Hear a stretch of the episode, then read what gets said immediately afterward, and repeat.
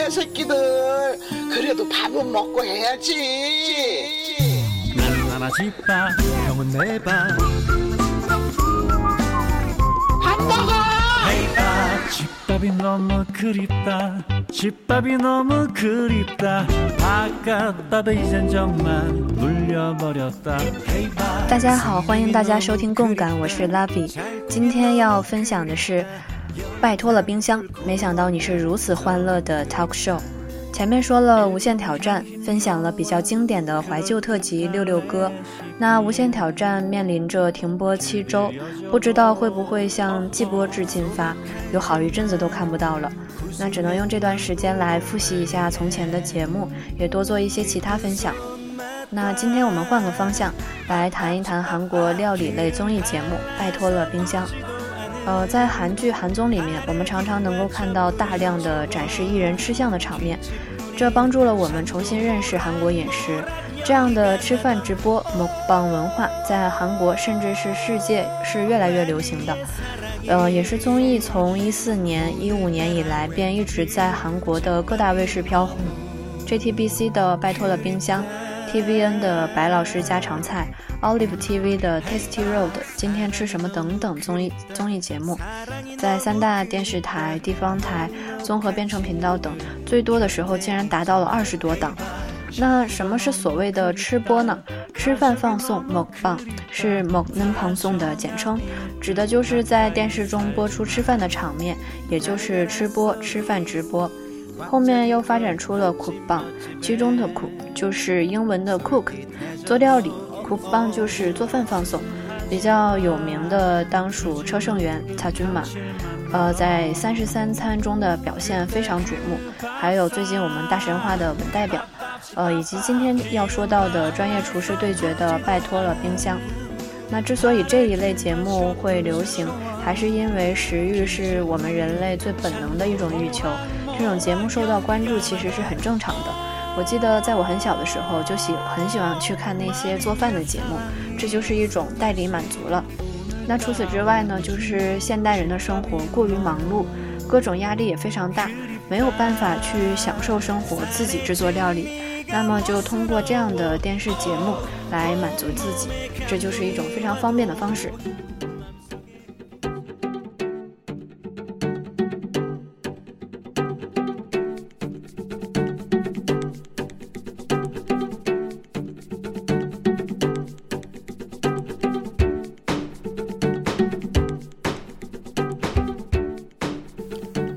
拜托了冰箱在一四年末就已经上线，而我是在几个月前才开始看的。一切的一切其实都是很熟悉的套路，但没有想到一个料理节目竟然会这么有看头，给了我极大的放松感，还有意料之外的欢笑。可以说，MC 和厨师之间的化学反应起到了突出的贡献。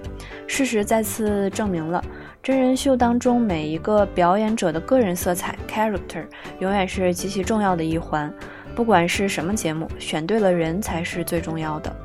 那拜托了冰箱是 JTBC 电视台制作放送的一档料理类节目。节目方式呢是嘉宾和自己家里的冰箱一起来到节目现场，由现场的八位厨师直接使用冰箱里的食材进行两两对决，用这些最常见的食物在十五分钟内做出美食。赢的厨师呢可以取得一颗星星，这个还是比较考验厨师的瞬发力的。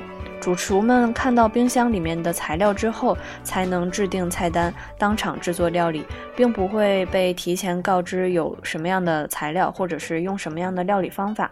这个节目的导演表示，主厨们在录影棚打开冰箱的那一瞬间才知道材料是什么，在开始料理之前，加上调整摄像机位置的一些时间，主厨的调节时间大概有三十分钟，主厨们就会在这个时间内为菜单而感到苦恼。那么这个节目是由两名 MC、两名明星嘉宾、八位厨师构成的，十二个人呢坐在一个长桌的两侧，在 MC 的背后设置了冰箱的位置，而长桌的尽头则是进行料理对决的料理台。节目所设置的两名 MC，从一开始的金成柱和郑亨敦，到现在的金成柱和安贞焕，虽然这两组 MC 风格非常不一样，但可以说是很优秀的。至少从我自己的角度来看，没有办法说更喜欢哪一个组合。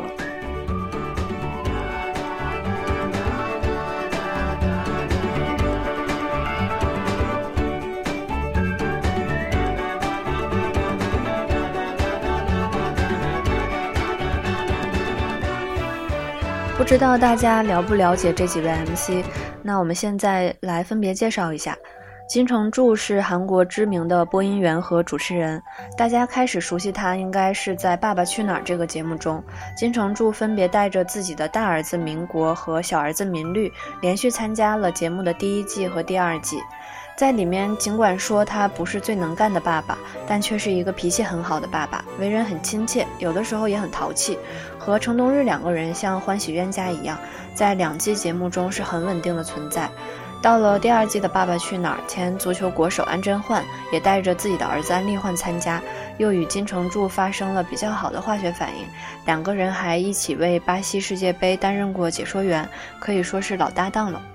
嗯，那在拜托了冰箱当中可以看到，民国爸爸作为前直播音员的功力，发音非常清楚，可以把握很快的语速，像速射炮一样，果然是可以做赛事转播的嘴，是非常能够带动带动观众的情绪的。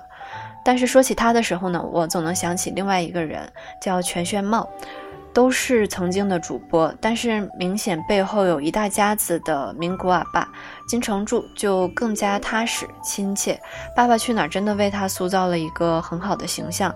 那同时也可以看到金城柱的综艺功力也还不错，时常可以很自然的贡献笑料。那郑亨敦的话，大家应该就对他很熟悉了。作为国民综艺《无限挑战》的元老成员，在综艺界可以说是一大活跃。而他的魅力就在于他冲天的自信、轻狂的态度、吐字不清的发音，以及搞笑人特有的搞搞笑实力，反应非常快。抓到的包袱又快又好笑，在节目当中是一个恶魔 MC 的形象，能够对各位厨师尽情的吐槽，并没有什么尊敬，让 MC 和厨师之间的互动成为了看点。这两个人的搭配可以说是你来我往，很有默契的。亨敦把综艺部分的笑料填满，然后由金城柱的播音实力进行中和，把节目节奏调整到了一个很好的程度。但亨敦的身体问题最终让其下车，不仅仅是冰箱这一个节目，连无限挑战也不做了。那亨敦在无挑这么多年一路走来，能到今天这样，个人风格明显又受到大众喜爱是非常不容易的。尤其是近几年来越来越炙手可热，在多个节目中都表现亮眼，持续走高。如果不是很严重的身体和心理问题，相信他是不会做出这样的选择的。可见其压力很大。那，嗯，说远了。为填补 MC 这个空缺呢，节目中间出现的代班 MC 有张东民、徐景焕、李秀根，可以说都是不乏经验，而且又自带笑点的 Gagman 主持人。可是节目最后还是用了和金城柱化学反应最好的非专业放送人，前足球运动员安贞焕。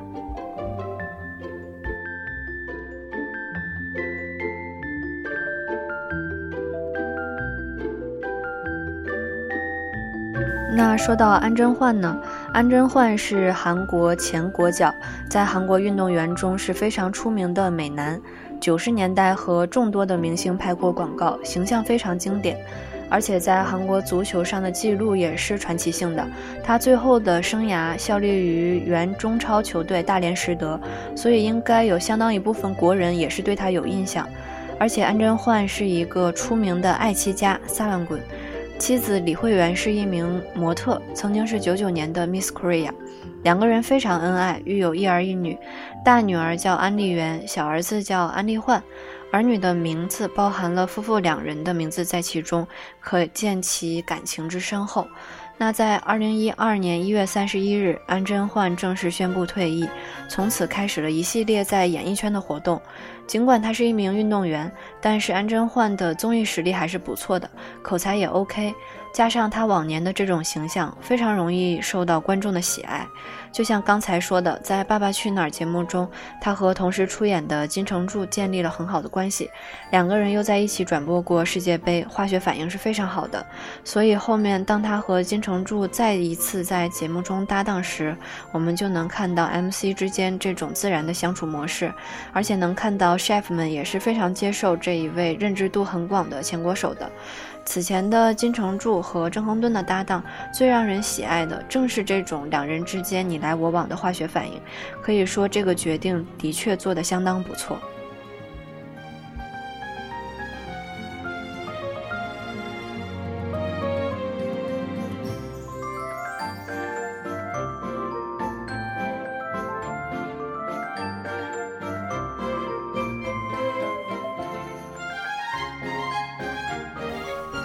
下面我们来简单的介绍一下八人厨师军团，可以说是这个节目的主体部分了。这里面按照各自角色的鲜明度来介绍一下，有叙事厨师崔延硕，梨泰院的餐厅老板，韩国娱乐圈出柜的先锋洪熙天，Pasta 电视剧男主原型，高级意大利料理师 Sam Kim，中华料理大家李延福，保加利亚美男厨师米卡尔，黑暗料理自吹声金峰。韩式大酱男李元日，曾经的味道强盗郑昌旭，知识量丰富的记者 chef 朴俊宇，新新郎法国料理师神怒李灿武，还有其他一些偶尔来客串的厨师，就不做介绍了。那么除了 MC 和厨师之外呢，就是嘉宾的部分了。每期会有两个嘉宾过来，带着他们各自的冰箱。纵观下来呢，比较能够贡献亮点的嘉宾有这么几类。第一类就是符合冰箱主题的，冰箱食材极其丰富的，稀有材料多的，或者说整理的又特别优秀的，比如说吉努沈的沈的冰箱，或者是白宗元大叔妻子的那一期，又或者是 GD 去的时候。那另外就是反面的，食材极其稀少，然后过期的东西很多，或者说酒特别多，整理的也是乱七八糟的。这种一般是一些自己生活的单身啊、大雁爸爸呀，有的时候 idol 的冰箱也有这种情况。这是坚持 real 真实的结果，也是一种为自己制造话题的方式吧。这一类主要就是靠冰箱内容取胜，本身未必是非常炙手可热的明星。那么第二类呢？就是本身话题度比较高的艺人，或者说是善于做综艺效果的艺人，个人色彩比较鲜明的，大家自然就会比较关心。像 GD，像近来比较火的雪炫，或者说是大师演员，亦或是模特，大家就会去想看这些有名的人吃的有什么不一样，或者说通过冰箱和食性来展现一些与平时不一样的一面。那除此之外呢？两个 MC 也开创了一种传统，就是在观摩明星冰箱的时候，会像搜查队一样，把那些生活痕迹都找出来，让嘉宾堂皇。一般是声称单身的明星或者是 idol 去找到那些异性生活的痕迹，比如女性的面膜啊、饮品啊之类的，完全靠两个 MC 的功力。往往这一段大家也看得很乐。所以说，就是用各种各样的这种谈话惊喜来完成节目的前半段，也就是参观冰箱的环节。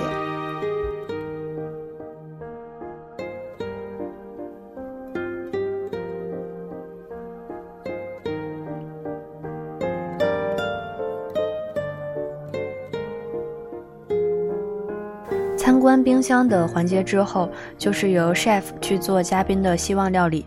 每种希望料理由两个 chef 来进行 PK，赢了的就可以获得星星。所以说到底，其实这个节目的主角还是这些 chef，这些厨师们。就像我在看的时候，其实我眼里就只有这些 chef 和两个 MC，就是他们十个人的游戏。嘉宾一般就是陪衬了。就算没有嘉宾，光看这十个老爷们儿耍嘴皮子，我也能看一天。那说回来，这样的一个节目，乍一看未必能够大火。这个模式说起来也很简单，但是他们到底为什么会这么好看呢？说到底还是要靠这些充满个人风格的厨师们，一是手艺过硬，临场发挥的才智在线；二是除了做菜外的才智和性格。手艺的话，不用说，这些厨师大多拥有自己的餐厅，而且很多都参加过放送，是很有名气和保障的。而性格的话，我觉得这个就比较难得。这里面的厨师并非我们所想象的木讷或者是低调，而是各有各的特色。用郑亨东的话来说，就是很有人性美。那我们现在就来谈一谈这这里面话题度比较高的，也是我个人比较偏爱的厨师。那第一个我想说的就是我最喜欢的崔延硕 chef，也被叫做 Hosep，呃，虚式厨师。Hosep 这个词就是说这个人总是故意表现出很厉害的样子，但实际上可能并没有那么厉害，就是比较喜欢拿那些范儿。当然，我们的崔大厨厨艺必须是过硬的，具体表现。他的 house 就是他在做饭之前会把围裙像斗牛士那样甩起来再系上，然后在放盐的时候把手放到脑袋那么高甩下来，命中率可能为零，但是姿势很帅。这些 performance 得到了大家的喜爱，而且他也会常常说一些呃台词，比如说我不是为了赢，只是为了做出让嘉宾喜欢的料理。或者是反正今天也是我和我自己的战争等等，听起来很自大的话，会让人忍俊不禁。他就是很可爱的，因为他掌握这个度掌握的非常好，也会不好意思的笑。对于别人的攻击和吐槽也都接受，并不会说胜负欲强到小心眼儿。另外，他爱女儿以及所谓他在家里地位低的这些，都为他增加了形象的落差，可以说是这个节目开播以来最吸引人目光的一位厨师。而这一切能让他受欢迎的最终点，还是他过硬的料理手艺，还有扎实的料理知识，这是最让人敬佩的。如果没有这一个根本，他的这些形象就都是不成立的。那我们虚氏厨师的店名叫做 Album the Table，一共有三家店，分别在日山、梨泰院和林荫路。那么另外一个大家比较熟悉的厨师就是自然主义 chef Sam King。拜托冰箱，我看的比较晚，所以我是先在两天一夜看到他的。他和另外一个比较出名的 chef Raymond King 一起。嗯，当提到他是电视剧《Pasta》男主的原型的时候，我顿时就有一种哇，他很厉害的感觉。因为在《Pasta》里面，李善均所演绎的这个男主角是一个举止性格非常火爆、充满 charisma 的意大利餐厅主厨。但是在实际生活中，Sam 是崇尚自然主义的厨师。尽呃，尽管他为人比较羞涩低调，但是做的料理味道绝不含混，很能够抓住食物的味道，所以也位于厨师。排名的前列。Sam 性格比较羞涩放不开，所以 MC 和各位厨师非常喜欢逗他玩儿。这部分其实是很有趣的一个亮点。Sam King 主厨的店名叫做 bona sara 首尔新沙洞。嗯，在这个地方。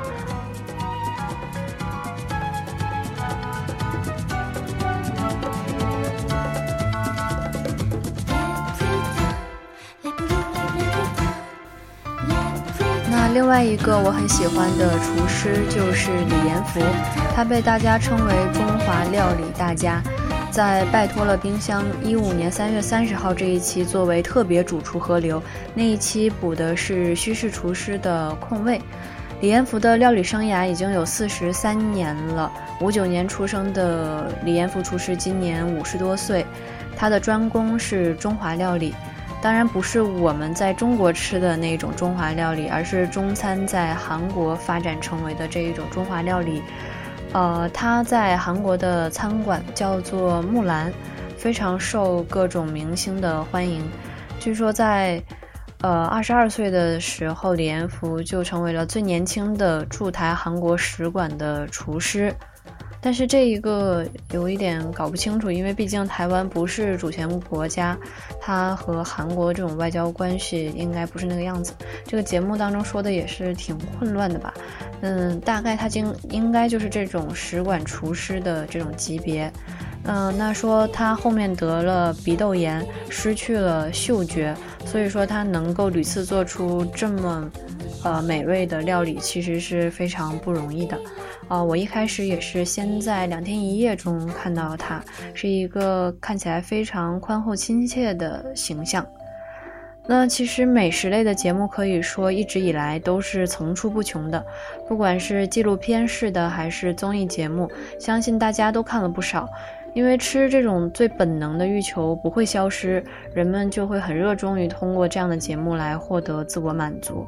嗯，那么在韩国的话，吃播从介绍美食店、介绍料理做法，发展到了去农村自己制作一日三餐，这个就是罗 PD 的三十三餐，还有我们今天说的这种专业厨师对决的，呃，拜托了冰箱。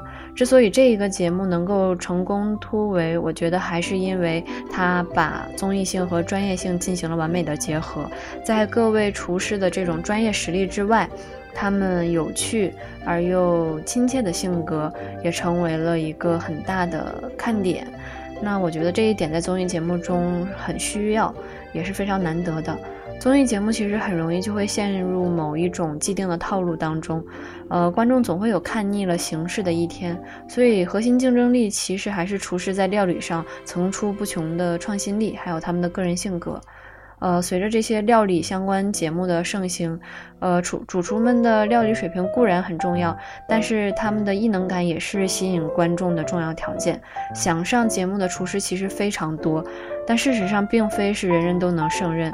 本人既要有个性，还要有优秀的口才。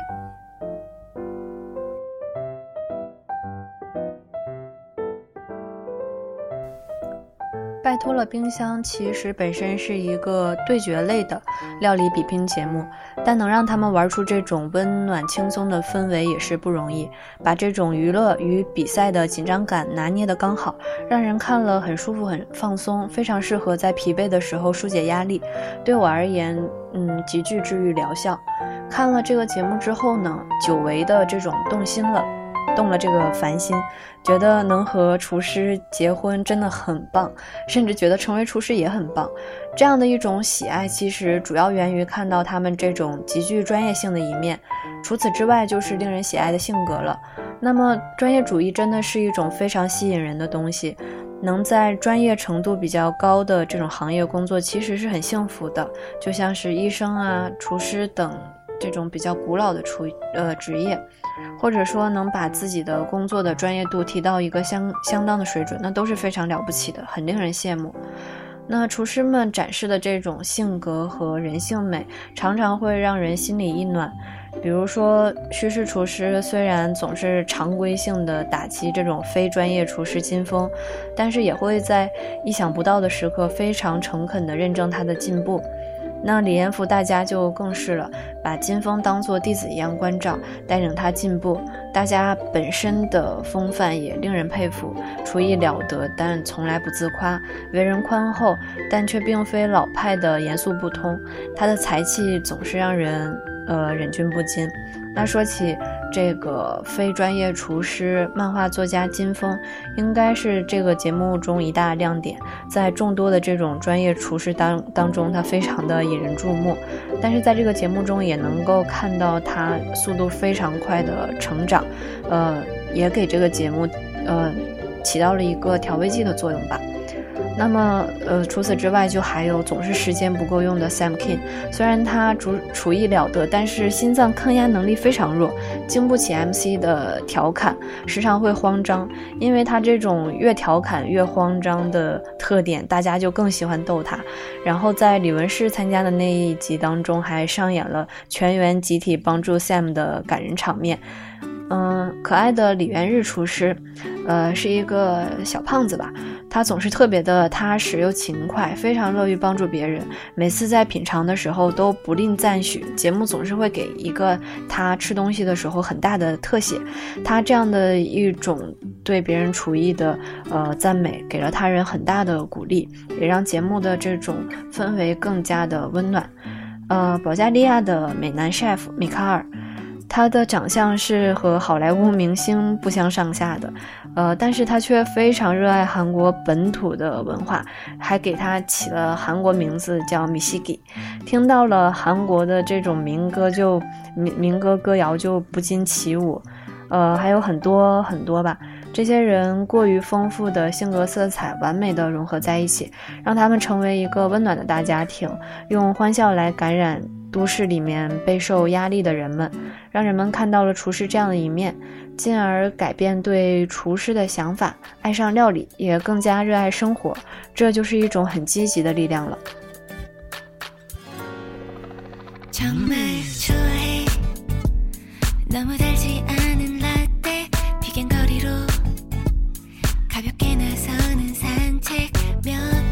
说了这么多，我自己都觉得有一点枯燥了。那还是希望大家有时间可以去看一下这个。拜托了，冰箱能够建立起对料理的兴趣就更好。毕竟自己做东西有一种创造型的快乐，跟单纯的享受型、消费型的快乐是不一样的。那今天就说到这里吧，再见。